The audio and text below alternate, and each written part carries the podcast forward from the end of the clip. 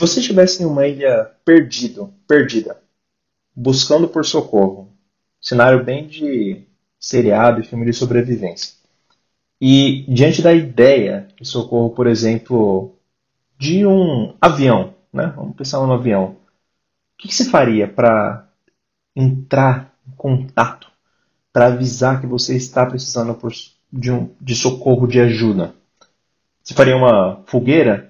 Mais uma fogueira, talvez ela pudesse ser associada com algo típico de alguém que morasse ali, não necessariamente está precisando de ajuda, né? Mas provavelmente deve estar pensando, faria o famoso sinal na areia, claro, né, do SOS. Mas sabe o que quer dizer SOS? Bom, de acordo com a minha pesquisa, SOS é um código universal de socorro. Ou seja, qualquer pessoa em qualquer lugar do mundo, em qualquer idioma, que ver o código SOS vai interpretar como um pedido né, de socorro. E isso que ele significa que alguém está em uma situação de perigo de vida e precisa de auxílio, não para amanhã, mas o mais rápido possível, de maneira totalmente urgente. E é curioso que na minha pesquisa eu descobri que a sigla SOS, ela, apesar de ter esse significado né, extremamente importante, é, em si, né, o conjunto de letras, não quer dizer absolutamente nada. Acredita? É, mas disse que a sua representação em código Morse, que para quem não sabe era uma representação de uma linguagem, né, uma representação de letras, algarismos e sinais, né, é, de pontuação, que era codificado em pontos, traços e espaços. E aí SOS em código Morse era o S três pontos, o O três traços e o S três pontos.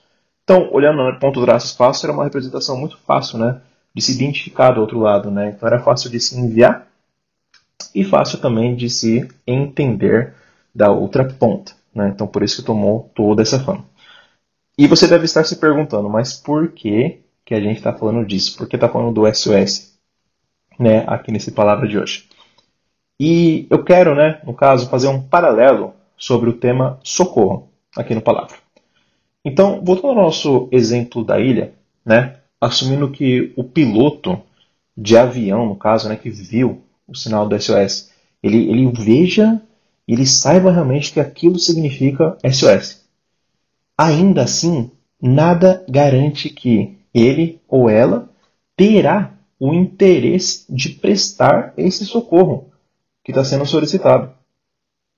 Né? E ainda, nada garante que ele ou ela terá os recursos para prestar esse socorro. Ou seja, depender de homens para esse clamor de socorro, nem às vezes é, tá? Mas nem sempre é válido. Sabia? Mas hoje aqui no palavra eu vou te mostrar um jeito de pedir pelo SOS que é válido. Vamos lá. Em Êxodo, lá na Bíblia, é, onde é retratado o sofrimento né, dos filhos de Israel por causa da servidão que eles foram forçados a passar no Egito, é dito que eles clamaram, clamaram muito, né, pedindo por socorro. E o seu clamor subiu a Deus. Está lá em Êxodo 2, 23 e 24. E o Senhor, que o Deus que a gente serve, pessoal, é um Deus vivo, né? Ele ouviu o seu gemido, ouviu o clamor do povo. E depois, é claro, né, a Bíblia conta que foi Moisés, né, com toda a história que conta ali da trajetória. Mas tudo começou com isso. O povo, os filhos de Israel, clamaram a Deus e Deus enviou o seu socorro.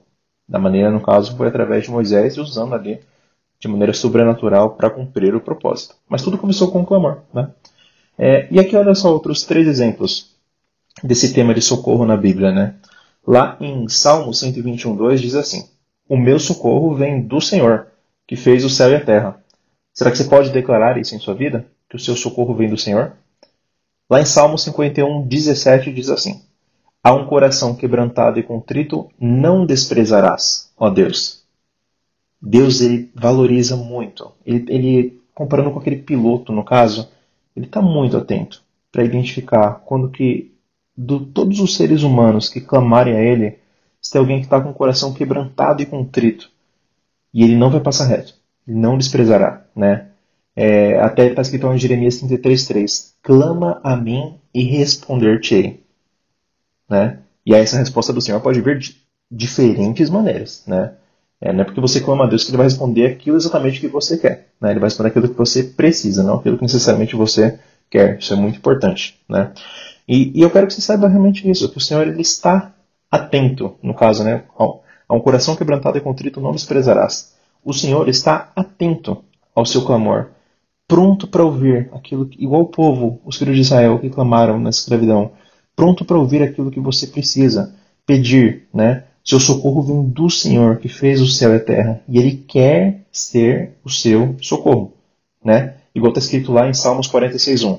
Deus é o nosso refúgio e fortaleza. Ele quer que você declare isso, que o Senhor é o meu refúgio e fortaleza, ele é o socorro bem presente na angústia. Ele não é ausente, ele não é distante, ele é bem presente, ele está próximo de nós. A Bíblia, inclusive, diz que ele é conosco todos os dias até a consumação dos séculos. E ele quer ser o seu socorro. Olha só. Né? E a maneira de recorrer a Deus, assim como fazer né, o sinal de SOS na areia, ela é muito simples, ela é muito fácil e ela é muito rápida.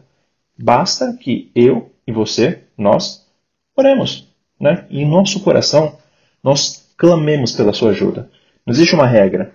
Para você pedir socorro para Deus, você precisa ir até um dado lugar, você precisa fazer isso, isso e isso, né? E aí então, talvez Deus ouça. Não, é bem mais simples. Basta que no seu coração você clame: Senhor, preciso de sua ajuda. Senhor, eis-me aqui. Senhor, atenta para minha causa. Senhor, estou desesperado. Eu preciso realmente que você haja e venha realmente trazer a solução para essa causa que eu estou vivendo. É muito simples, pessoal. Basta que você ore e dialogue com o Senhor, que, como eu disse no começo, é um Deus vivo, né? E aí essa ajuda vinda e proveniente do Pai, ela pode ser manifesta de diversas maneiras, né? Deus ele pode manifestar a sua ajuda através de seus servos, então, pessoas realmente cheias do poder de Deus, ou usadas realmente é, por Deus em um dado momento para poder te dar essa ajuda, esse auxílio, prestar esse socorro. Socorro pode vir por pessoas que nem servem a Deus, né? Então, Deus ele age como ele quiser, né? Do jeito que ele quiser, quando ele quiser e como ele quiser.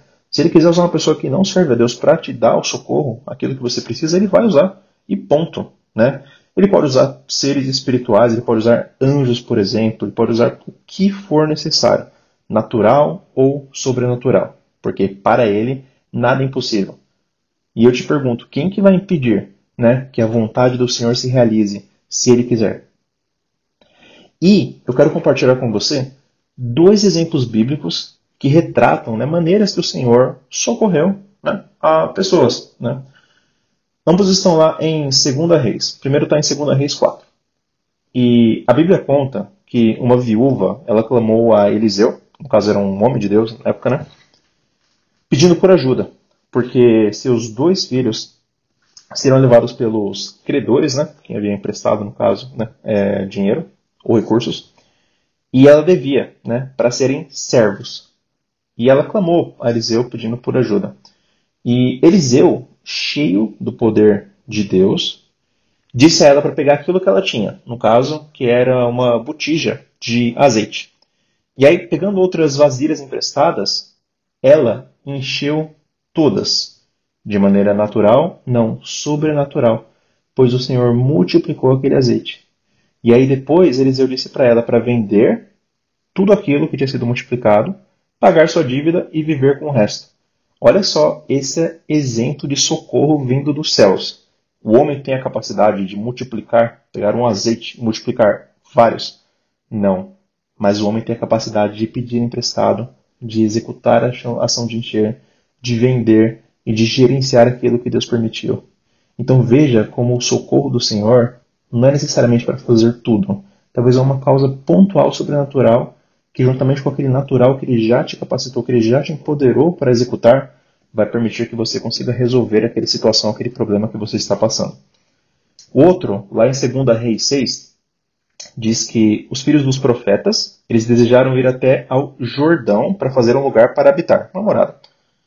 Porque o lugar em que eles habitavam era estreito, devia ser pequeno, né, para eles todos. E aí aconteceu que durante o processo, né, o trabalho lá deles, né, tinha, consistia em pegar uma viga né, e trabalhar na mesma, um, uma das pessoas trabalhando derrubou a ferramenta que estava sendo usada. No caso era um ferro, a Bíblia fala. E ele ficou desesperado, né? É, porque, de acordo com ele, era emprestado. E aí, o homem de Deus, no caso Eliseu novamente, né?